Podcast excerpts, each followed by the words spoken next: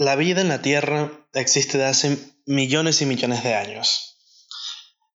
Claramente nosotros los seres humanos somos em, el animal mayormente evolucionado en la historia, pero todo esto no hubiera sido posible si, si la gente o el propio ser humano no hubiera tenido ideales. Sé que hablamos de que el ser humano ha hecho cosas estúpidas, pero el día de hoy nos vamos a poner un poco más científicos, vamos a hablar un poco más serios sobre la evolución y lo que viene en el futuro para la raza humana. Sean todos bienvenidos a Kevin Podcast, aquí conmigo Búho y su presentador aquí, Cristo. Fue como una introducción así demasiado seria, pero claro, como lo dije, es un tema que realmente, más que todo es que, es que queremos dar como un pequeño enfoque diferente a cuanto nuestros episodios en el podcast queremos mantener un poco más organizados, es algo que estuvimos discutiendo. Y va a ser bueno traer de vez en cuando una secuencia de episodios basados en ciencia y luego en otras cosas de lo que hemos estado tratando en los últimos, en los últimos meses y casi un año. De hecho, llevamos para casi un año teniendo el podcast. y bueno, es para dar un pequeño enfoque y ver qué tal resulta. De hecho, todo. Eh, volviendo a lo, serio de la introducción, fue tan seria que intenté meter un chiste dentro de la introducción, pero no ocupó por ningún lado. Era, se lo está viendo, fue como esta introducción 3D esférica por la que intentaba meter el chiste y el chiste no entraba. Es como que, ¿qué coño? Cristo, una defensa irrompible. Sí, verga, más siendo de defensa, coño, Cristo, ¿qué hiciste aquí? Verga, mamá huevo. Nada, no, pero es que lo merita, el episodio lo merita. Porque es algo que ciertamente emociona y no sé si a mucha gente también le pasará, pero por ejemplo a mí me parece como que es súper chimbo no poder, mm, o sea, saber que no voy a poder disfrutar de todo lo que va a venir para el futuro, ¿sabes? Exactamente, a menos que llegue un futuro más cercano que tarde en el que podamos subir nuestras mentes a la red, pero bueno, eso ya es tema para otro día. En cuanto... Sí, bueno, en caso de emergencia me congelo. también, también, aunque el servicio es caro, así que de ahorrando para cuando te muera. En todo caso, vamos a hablar hoy, como dijo Cristo, sobre la evolución, sobre Marte, sobre qué le espera a la raza humana. Vamos a hablar un poquito sobre el pana Elon, que ahorita se está metiendo con unos peos políticos un poquito, pero ese no es el punto. Eso es para otra cosa, que tiene que ver con el virus. Pero no, hoy su sueño más grande, ir a Marte, poner una casa allí y tener más hijos allí, aparte de su hijo con el nombre raro que, que nació hace poco, que ojalá y estoy seguro que su sueño mojado es tener un hijo en tierra marciana y ponerle un nombre Sí, yo, también he pensado mucho que, ese, que algo de ese hombre debe querer como para tener tantas ganas de ir a Marte. Aunque también las cosas que les pone son reales, ¿sabes? Tipo, ya hace cuánto fue que el hombre llegó a la luna, hace cuántos años que lleva la International Space Station en, ¿no ¿sabes? Entonces es como que, claro, son tantas cosas que te hacen eh, cuestionarse a él que no se han logrado y de hecho creo que fue hace unos dos semanas que en su cuenta de Twitter él puso que es hora de que vayamos progresando en cuanto al, a los avances eh, espaciales, ¿sabes? Que vamos muy retrasados y que ya es hora de que vayamos aumentando el progreso de manera rápida, ya que vamos muy, muy atrasados según él. Y ciertamente eh, eh, no, no está equivocado. Es verdad, pero de nuevo, ¿Desde hace cuántos años que llegó el hombre a la luna y no hay ninguna base lunar? Sí, lo sé, pero de nuevo, Cristo, como, como ya lo he mencionado antes, esto, el problema con el espacio es que eh, depende bastante de la fundación de la gente. O sea, el interés de la gente en darle parte del dinero de los impuestos al gobierno para que los gaste en investigaciones espaciales. ¿Sabes? Tipo, nosotros llegamos a la Luna porque la Unión Soviética y Estados Unidos, como dije antes, tenían una competencia que tenía el huevo más grande. Entonces, quien llegaba a la Luna primero lo tenía más grande. Y evidentemente Estados Unidos lo hizo y bueno, luego de eso se perdió el interés. Pero con la llegada de SpaceX, fundada por Elon Musk, eh, como que surgió de nuevo este interés por la carrera espacial y aún mejor, ya no es solo fundada por el gobierno, no es solo la NASA, sino que ahora son industrias privadas que compiten unas con otras, exactamente, compañías privadas porque compiten unas con otras, porque no es solo SpaceX, eh, que están viendo quién pone primero una base en el espacio, quién pone primero una base en la Luna o en Marte incluso, porque... Um, sí, estamos destruyendo bastante el mundo y entonces es como que, bueno, y de todas maneras en algún momento el Sol morirá y acabará con el planeta Tierra y tenemos que ir progresando en cuanto a terraformar otros planetas eh, conlleva, entonces el primer candidato, que es el que tenemos más cerca, es Marte. El segundo sería las lunas de Júpiter, que serían habitables una vez el Sol se convierta en una gigante roja y luego eh, de ahí tendremos que ir a otras estrellas porque luego el sistema solar moriría. Pero el día de hoy vamos a enfocarnos en Marte nada más. El cómo pasará... Sí, bueno, en un futuro no tan lejano, porque lo de que la muerte del Sol todavía quedan Sí, bastante. Bastante. sí, sí, pero para que todavía colonicemos Marte, esto también falta bastante, porque a pesar de que se esté dando tanta iniciativa, de que eh, tantas compañías estén poniendo tanto dinero y que el sueño mojado de Elon Musk sea ser el primer hombre en hacerse una paja en Marte, el poder llegar a colonizar Marte en los próximos 100 años está como un poco difícil. Tal vez lleguen las primeras personas, a construir las primeras bases con un ejército de robots que empiecen a construir esto fábricas. Pero ir al espacio no es para nada fácil. Para nada fácil. Vamos a empezar por el primero. Como ya dije en el episodio Explicar todas las pruebas que ha hecho SpaceX, que por así decirlo es de, de que nos estamos enfocando más que todo para el tema este de los viajes a Marte. Que literalmente se han pasado los últimos años perfeccionando sus, sus cohetes, ¿sabes? Y también con el sistema este para ahorrar materiales y, y, otras cosas para recuperar los cohetes o las partes que se desprenden de los cohetes, ¿sabes? Han gastado un montón de tiempo en eso también y son cosas que realmente tienen su lógica en que lo estén desarrollando. Sí, pues sí. No, no es nada fácil llegar al espacio. No, ya, por eso, a eso mismo quería llegar. Eh, ¿Recuerdan el episodio pasado de los aliens? Que veo que les gustó. No sé por qué a la gente le gusta tanto los aliens, pero bueno, que vivan los aliens. Eh, el espacio es no solo muy complicado, sino es que simplemente es gigantesco. Cuando a una persona le ponen que sí, que un balón de fútbol y le dicen, este es el sol, y le ponen luego, le dan así como un alfiler y este alfiler, la cabeza es la tierra. ¿Qué tan lejos crees que está? Lo ponen unos cuantos centímetros así de lejos, porque, ¿sabes? Según las imágenes que uno busca en Google, todos los planetas parecen así cerquita, que están ahí mismo. Pero no, las distancias entre los planetas son increíblemente gigantescas, gigantescas. Entonces, no solo eso, sino que los planetas se mueven a través del sistema solar, y entonces tienes que tomar en cuenta todo lo que es eh, la el efecto gravitacional que va a tener esto en las naves, los planetas, el efecto que va a tener el sol, tienes que tener en cuenta la radiación solar, el viento solar, que sí, el viento solar, aunque suena estúpido, es algo que existe y bastante peligroso. Sí, y gracias a nuestro campo magnético, el de la Tierra, es que no somos fritos como una papa frita con tan solo salir de nuestras casas y tener luz del sol. Entonces, ahí viene el primer... por así decirlo, para que la gente vaya captando. Entonces, Ahí viene nuestro primer problema y cuál será uno de nuestros pasos evolutivos en cuanto lleguemos a Marte. Marte, a diferencia de la Tierra, no tiene un campo magnético. Se cree que su interior está muerto, o sea que no, no, está activo, no está lleno de magma que se está moviendo constantemente, que es lo que le da a la Tierra su campo magnético que es tan rico y que nos protege tan bien de la radiación solar. De hecho, una, la, mayor prueba de que este campo magnético existe, incluso para los no creyentes, los que son terraplanistas, simplemente se tienen que ir para el norte y ver las auroras boreales. Esos son donde están los polos y es donde se concentran los campos magnéticos y todo este viento solar se va hacia los polos y eso es lo que crea las auroras boreales. En Marte esto no pasa porque eh, no, no, existe esta capa protectora de... Eh, de, ¿cómo se llama? Del campo electromagnético del planeta, no existe. Eh, entonces tampoco tiene lo que son las placas tectónicas, entonces la Tierra marciana no se, ¿cómo se llama? No, no se reemplaza, no se vuelve nueva, no, no se vuelve fértil. Eh, también como Marte es muchísimo más pequeño que la Tierra, también tenemos que tomar en cuenta que la gravedad es mucho menor. Y por, por ende también eso tiene sus consecuencias en el cuerpo humano. También está la atmósfera, que es muchísimo más cortica, es mucho más, menor al del planeta Tierra, tiene mucha menos presión que lo que nosotros experimentamos aquí en, en este planeta. Porque lo crean o no, esto, ustedes están bajo 14 kilogramos de presión constantemente por todos lados. O sea, por arriba, por abajo, por, por todos lados. Ustedes tienen presión del aire, que eso es a nivel del mar. Es lo, es lo mismo que la presión que ustedes sienten cuando se sumergen en una piscina y van bajando, que la, el peso se acumula y cada vez hay más presión y tu cuerpo cada vez lo puede aguantar menos.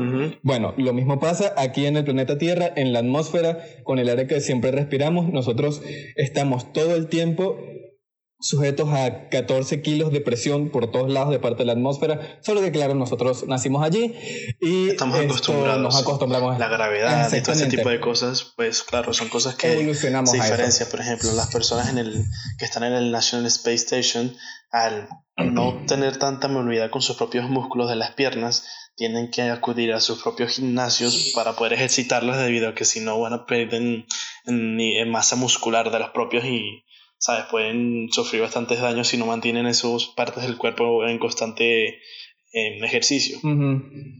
Exactamente, no solo eso, no solo los músculos los que se desgastan, hasta los huesos. Pierdes densidad muscular si no trabajas los músculos lo suficiente cuando no estás en los efectos de la gravedad.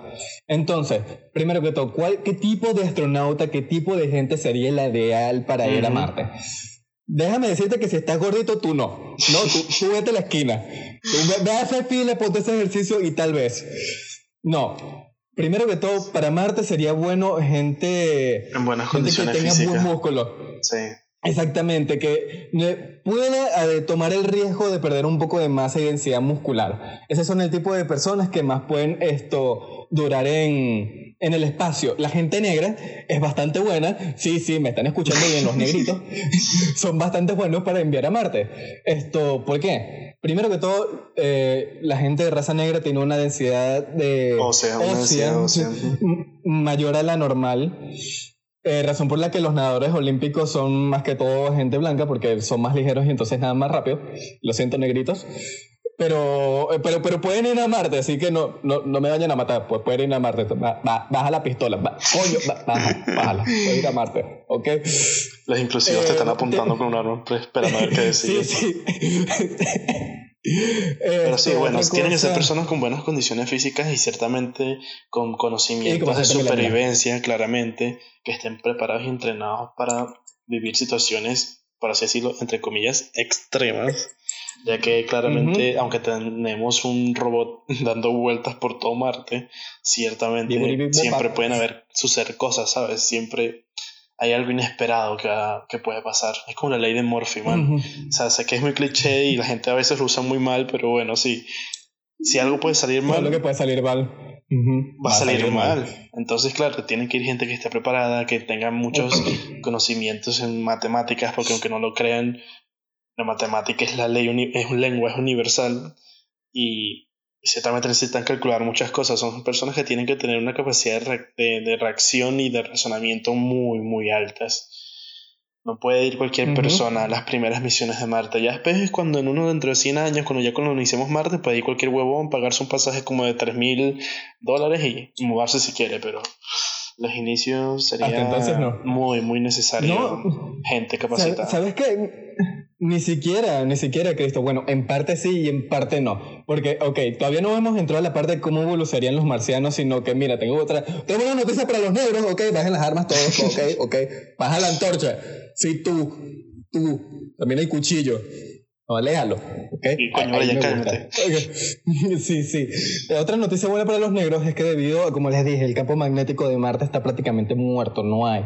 Entonces Marte está constantemente bombardeado por lo que es el viento solar y, solar y toda esta radiación ultravioleta, la cual es muy dañina, dañina para la, para la piel. Entonces, ¿quién serían los mejores preparados para este tipo de, de condiciones, la gente negra, la gente que puede resistir mayor cantidad de, de, radiación solar, la gente que tiene mayor cantidad de melanina en su piel. Estos son el tipo de personas que más podrían resistir la, la radiación de este planeta. Y es lo que, entonces, ok, ya poniendo un poco en perspectiva la gente que sería lo ideal para enviar a Marte, de primeras. Botánicos. No solo serían no solo sería lo, lo, ideal para enviar a Marte, sino que nos da un poco a entender cómo evolucionaría, evolucionaría el humano después de varias generaciones estando en Marte. Porque lo crean o no, nosotros aquí en el planeta Tierra llevamos un montón de rato sin llevar una evolución contrastante. Mm. O sea, más allá de nuestros rasgos diferentes, dependiendo de las razas, esto no hemos evolucionado más de allí. Nos hemos mantenido bastante constantes en lo que a nuestra genética se refiere. Sin embargo, en cuanto lleguemos a Marte, nuestra genética podría cambiar de una manera tan radical que los marcianos incluso podrían llegar a ser una nueva especie. Esto no so, otra cosa que no sean, se podrían decir humanos, pero no necesariamente homo sapiens.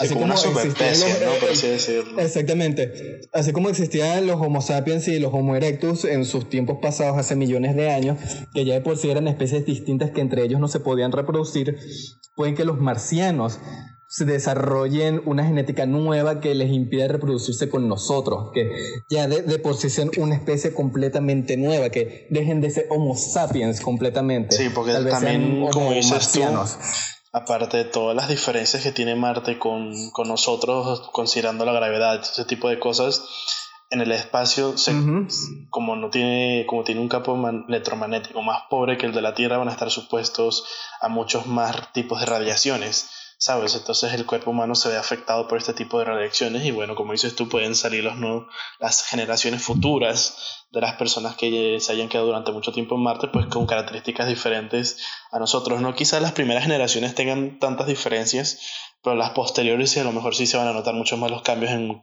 en cuanto al genoma humano se refiere.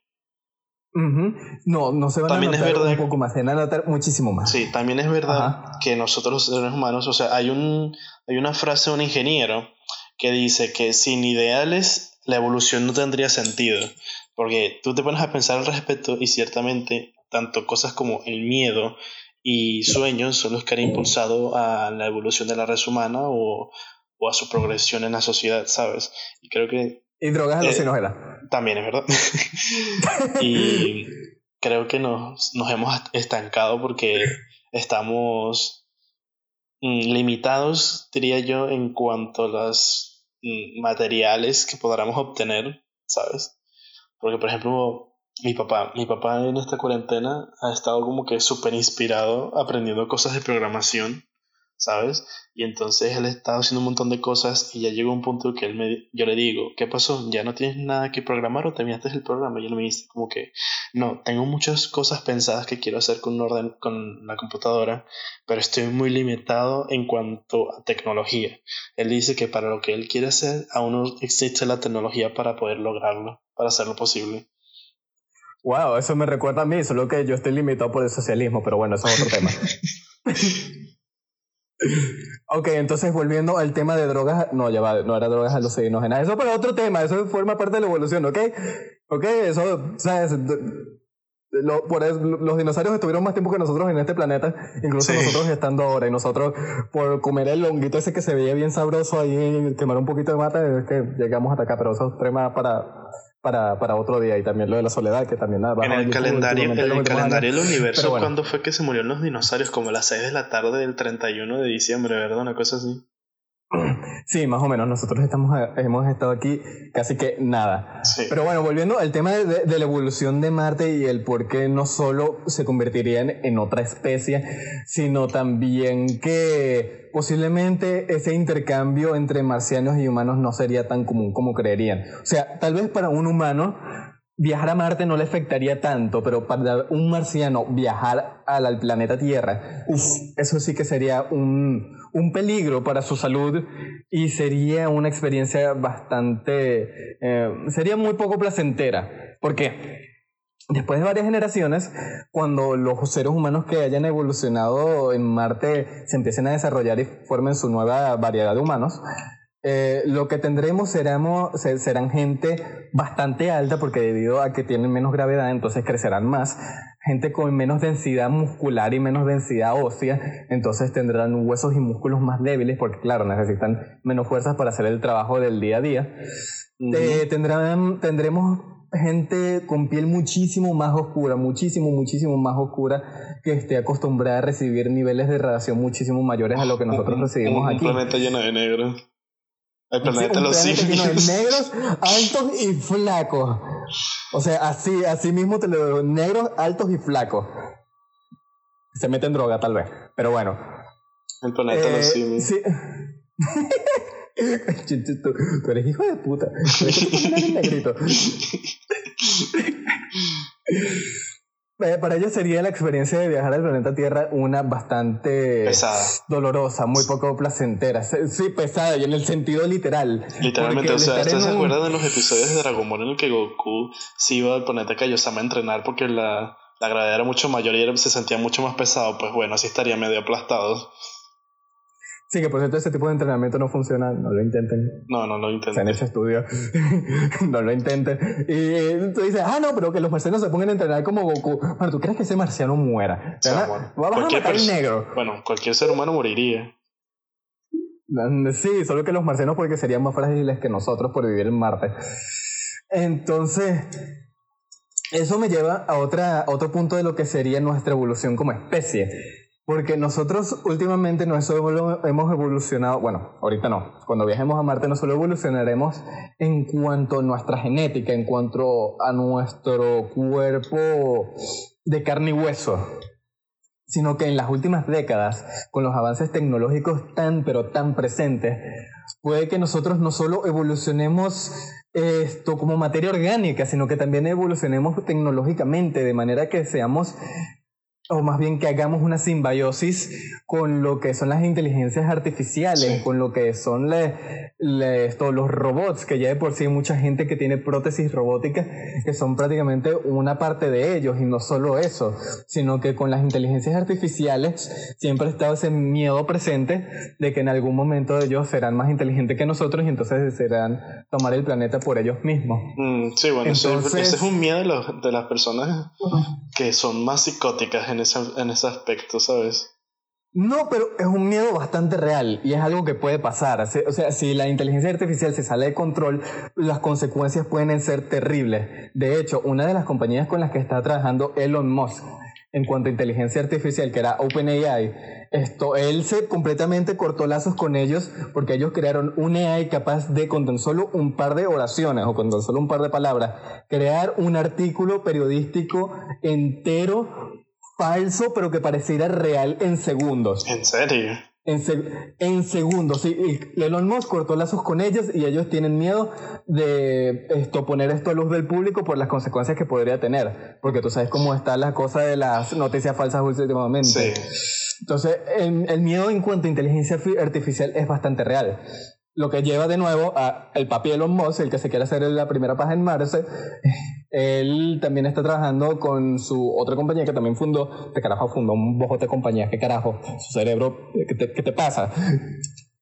Este, eh, Neurolink, que para los que no lo han escuchado es prácticamente una compañía que se basa en crear una conexión directamente entre la tecnología y nuestro cerebro no solo para crear una simbiosis entre nosotros y las inteligencias artificiales, sino también entre nosotros y nuestros dispositivos electrónicos, o incluso entre las prótesis robóticas para hacerlas más eficientes, para que sean sí, eso, sería un muchas más buen proyecto, ¿sabes?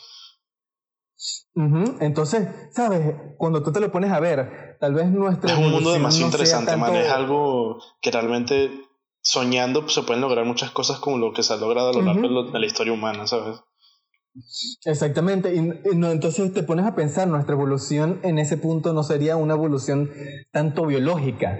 Sino o tal vez sí, pero sería una evolución biológica con tecnológica, donde somos uno con nuestra tecnología. Entonces, tal vez los marcianos no necesariamente tengan un tiempo tan difícil en venir a la Tierra después de que se conviertan en otra especie, sino que tal vez con mejoras robóticas tipo Ghost in the Shell no les sea tan difícil, tan difícil el aguantar esto, las condiciones terrestres. Sí, es como un poco muy, a lo futuro, pero sabes, está dentro del rango de posibilidades porque cada vez lo que es ciencia ficción se vuelve más y más realidad a medida que pasan los años.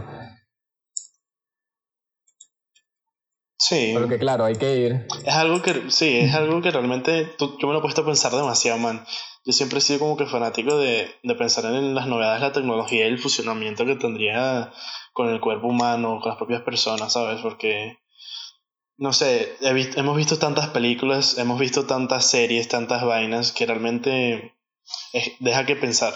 Y no es tan alejado mucho de las películas, o como dice Joan, lo de la simbiosis con, con las tecnologías para las prótesis y demás.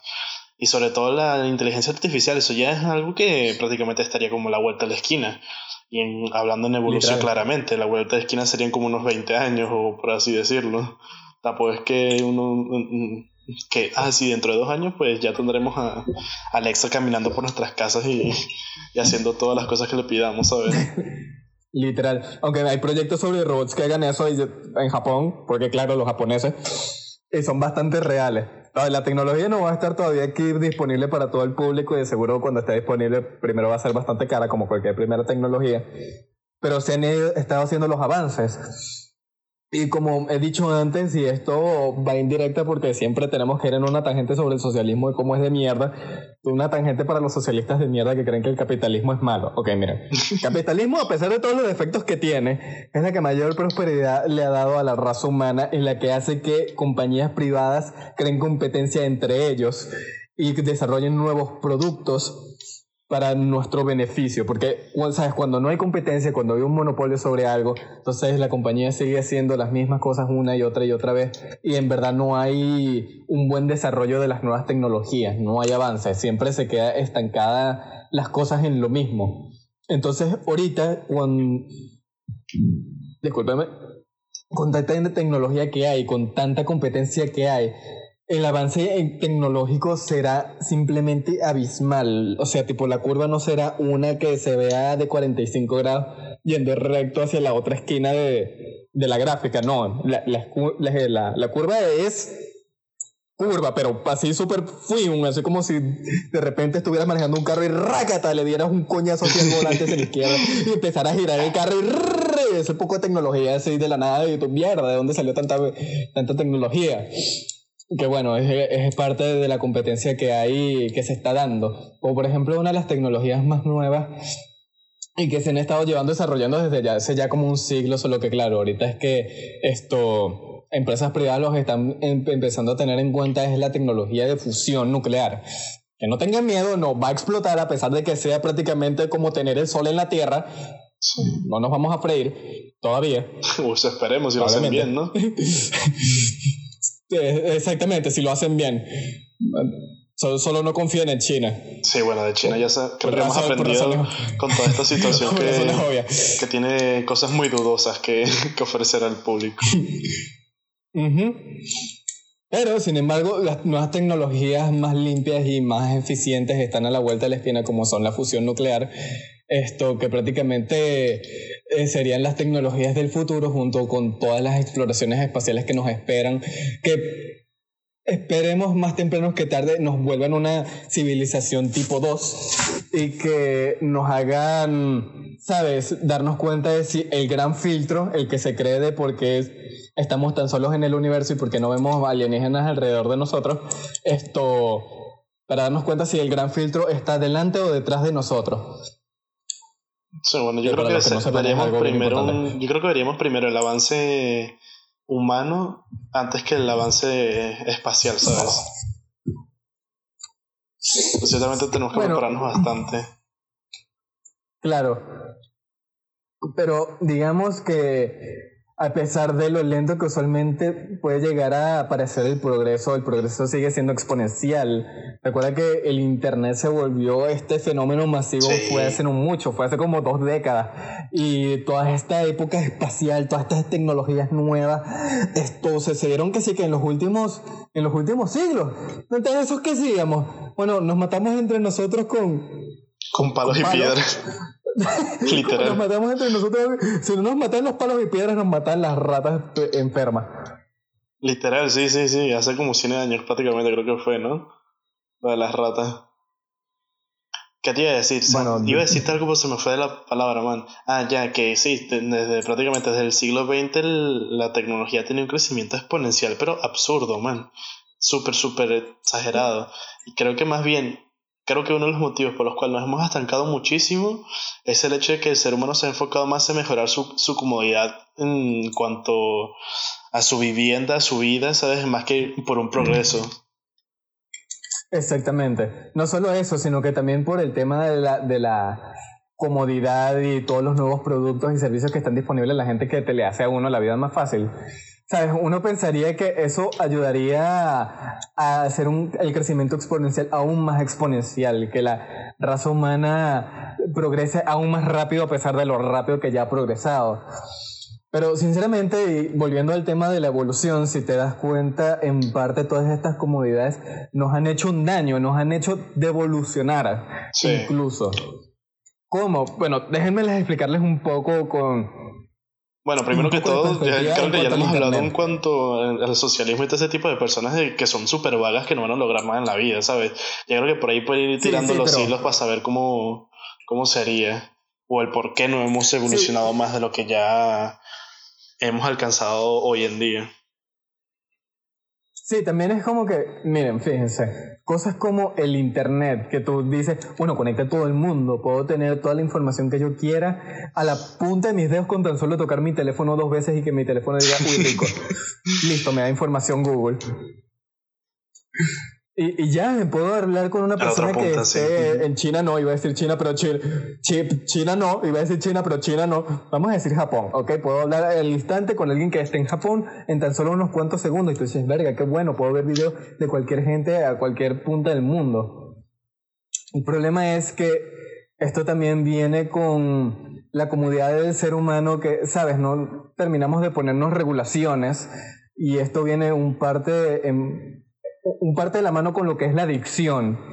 Muchos de nosotros ya somos adictos al internet, somos adictos al entretenimiento y nos quedamos, nos quedamos enfrascados en simplemente seguir volviendo a este entretenimiento, a este placer una y otra vez, en vez de, ¿sabes?, hacer lo que nos proponemos, en verdad, hacer algo útil de nuestro tiempo.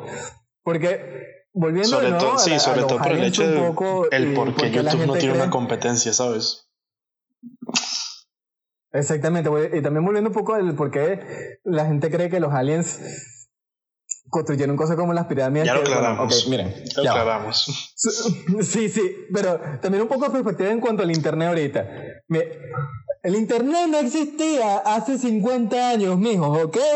Por si acaso, la gente estaba bien ladillada en los tiempos antiguos.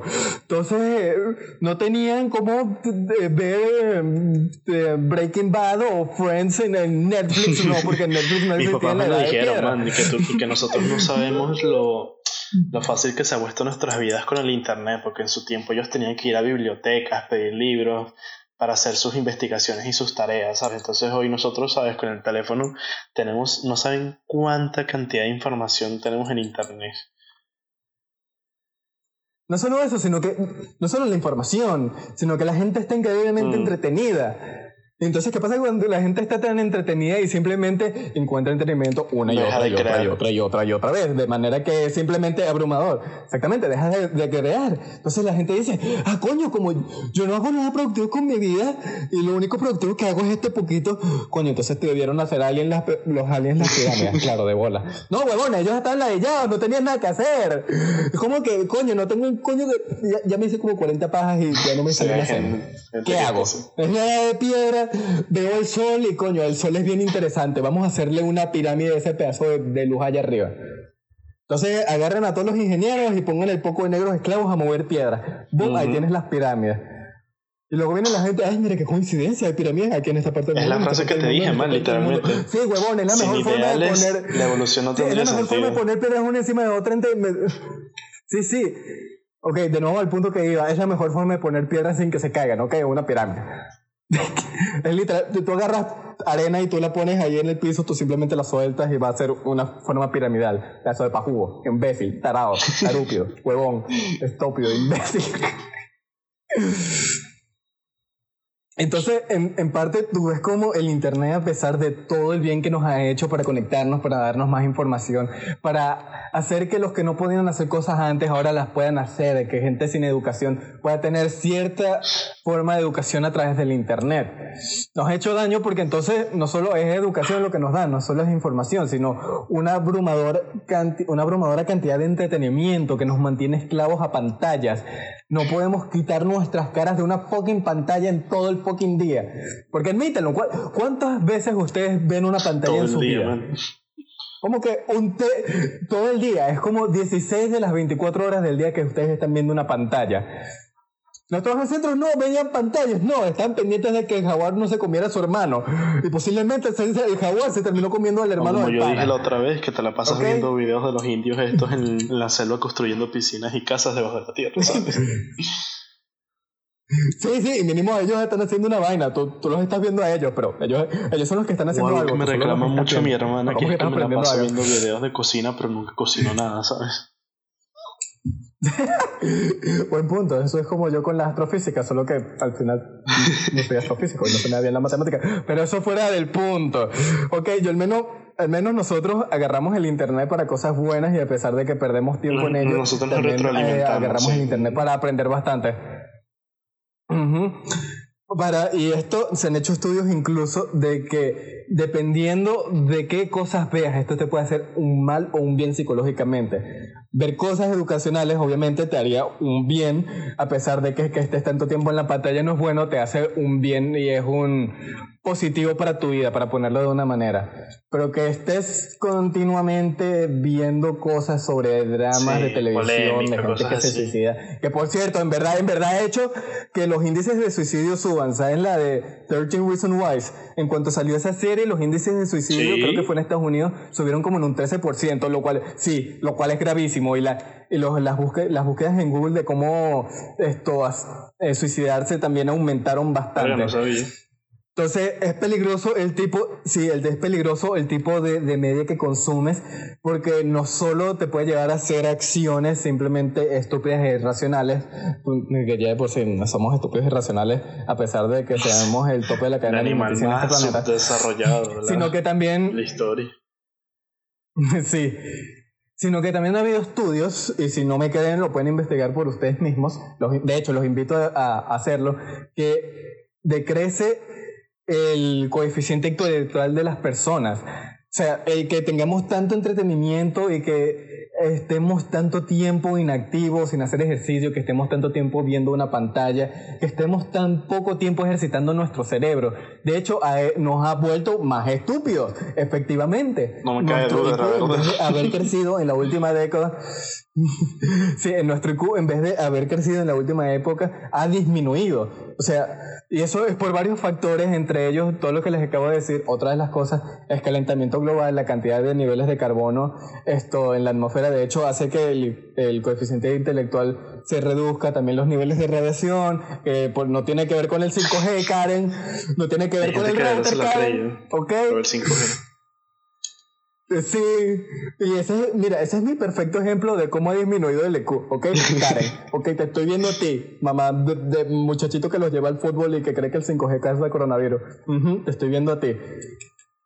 Dejen la estupidez, sean activos, en verdad, enfóquense en lo que es bueno y procuren invertir su tiempo y su dinero en algo que valga la pena. Como consejo, con todo este tiempo libre que estamos teniendo todos, pues aprovecharlo para aprender algo más, ¿sabes? Quizás no te gusta astrofísica, quizás no te gusta ingeniería, pero puedes aprender cosas nuevas, ¿sabes? Puedes aprender un nuevo idioma, puedes aprender nuevas recetas de cocina, puedes aprender nuevas, nuevas y aplicarlas, puedes aprender nuevas cosas, man. puedes ejercitar, o sea, la manera de ejercitar, tu cerebro es de muchas maneras más simples de las que tú crees. Resolviendo un sudoku, un rompecabezas, ya adivinanzas. No, ya va. No, ya va. A la gente no le interesa esto porque no importa cuánto la gente le diga que me ejercita tu cerebro. Ya, pero bueno, ya, escuchar No, huevón, ok. Mira, esto, esto es lo que les va a a convencer de que en verdad entrenen sus cabezas y dejen de estar viendo monos bailando en la jungla a, Coldplay, como yo he hecho en la última semana varias veces en la noche. La canción es bastante buena, pero no, es como la cosa más productiva que he hecho con mi tiempo. ¿Ok? El que ejercites tu cerebro, en que de verdad hace que quemes calorías. Muchas calorías, de hecho. El cerebro, lo crean o no, es el órgano que más consume calorías mm. en todo el cuerpo humano. Una vez oí, me pueden investigar esto y probarme si estoy mal o no. Por favor, háganlo y escríbanme si, si estoy mal. Esto, un jugador de ajedrez profesional puede quemar tantas calorías en un partido de ajedrez como un jugador de tenis profesional en un partido. Un jugador de ajedrez versus un jugador de tenis. Uno mueve todo el cuerpo y el otro nada más piensa. Mientras mueve sí, bueno, el rey mismo no algunos diciendo, ah, entonces jugando al parchís seguramente puede evolucionar mucho más. Bueno, sin comentarios. sí, sí, hay gente que simplemente es un caso perdido solo por favor, utilicen las neuronas que sus ancestros tanto se encargaron de, hacer evolucionar. Porque lo, lo creen o no, y esta es otra cosa de por qué se cree que hay tan poca vida inteligente en el planeta. Y es el hecho de que no todas las especies evolucionan para ser especies inteligentes y no todas las especies inteligentes en verdad se dan esto eh, bueno, tenemos humanos buenos y humanos malos y... bueno, los delfines son muy inteligentes también, ¿no? sí, pero aquí está el problema con los delfines y aquí de nuevo con la parte de la evolución. Exactamente. Me estoy acordando del, del otro episodio. mire, busquen en nuestro Instagram esto, el thumbnail con un delfín con pulgares. Ah, verdad que nosotros hicimos uno de esos. Luego busquen el nombre del episodio. Sí, sí. Y busquen el nombre del episodio y, y escúchenlo porque para entender el contexto. Bueno, también termina de decir tu punto, que, ya estamos sobre nuestro tiempo. Ok. Eh, otro tema sobre la evolución que hay muchas cosas que se tienen que dar para que la vida en verdad evolucione al punto de la que la humanidad ha evolucionado. Tengan en cuenta que los dinosaurios estuvieron, antes de que se extinguieran, mucho más tiempo de lo que hemos estado nosotros los humanos en toda nuestra historia. En toda nuestra historia nosotros estamos muchísimo menos tiempo de lo que estuvieron los dinosaurios. Y los dinosaurios no pasaron de simplemente ser animales gigantescos que hacían RAL. ¿Ok? Y por otro lado tenemos también animales increíblemente inteligentes con un coeficiente que se acerca bastante al de los humanos, pero que no terminan de ser humanos, como lo son los delfines y como son los monstruos mutantes genéticos que son los pulpos. Esos bichos son raros, pero ok, pero son geniales, pero raros que jode. El problema es que se tienen que dar ciertas condiciones, esto como tener pulgares, como dijo Cristo, bastante importante tener pulgares para que se pueda dar este tipo de inteligencia. Entonces, ¿por qué no vemos vida inteligente allá afuera aparte de nosotros? Bueno, es posiblemente de que si haya vida, probablemente no sea inteligente, y si lo es, tal vez no esté en un estado como el de nosotros. Posiblemente no haya evolucionado al punto en el que nosotros estamos, posiblemente no haya tenido las guerras y los conflictos suficientes como para tener la necesidad, para tener avances tecnológicos, esto, para, para evolucionar hasta el punto en el que hemos estado nosotros. Porque muchos de nuestros avances tecnológicos se lo tenemos que agradecer a la guerra, por más horrible que eso sea. O sea, nosotros, de nuevo, les recuerdo, competencia que tiene el pipí más grande entre Estados Unidos y Rusia. Ok, eso era la guerra fría. Exactamente, Guerra Fría. ¿Quién tiene el pipí más grande que llega a la luna primero? Eso nos dio lo que es la primera carrera espacial y es lo que ha dado a las tecnologías espaciales, que sabes, es lo que nos llevará a Marte en el futuro, es lo que nos hará poder esto terraformar nuevos planetas cuando la humanidad ya no pueda estar más en el planeta Tierra. Pero bueno, creo que eso sería todo por el episodio serio de hoy con respecto a la evolución humana. Recuerden seguirnos en nuestras redes sociales como arroba Podcast. Lo pueden encontrar en Anchor, Spotify y en cualquier plataforma de escucha de podcast que les guste a ustedes. También recuerden compartirlo con sus compañeros con sus amigos y familiares que están aburridos en esta cuarentena. Y pues aquí nos estamos nosotros dos mm, trayendo contenidos cada semana y esperemos que este nuevo formato les guste y lo disfruten mucho. Esto fue todo por el episodio de hoy. Yo soy Cristo, ahí está Búho y me despido. Adiós. No se olviden que los negros marcianos eran bastante altos. Y negros, especialmente negros. Adiós. Hasta la próxima.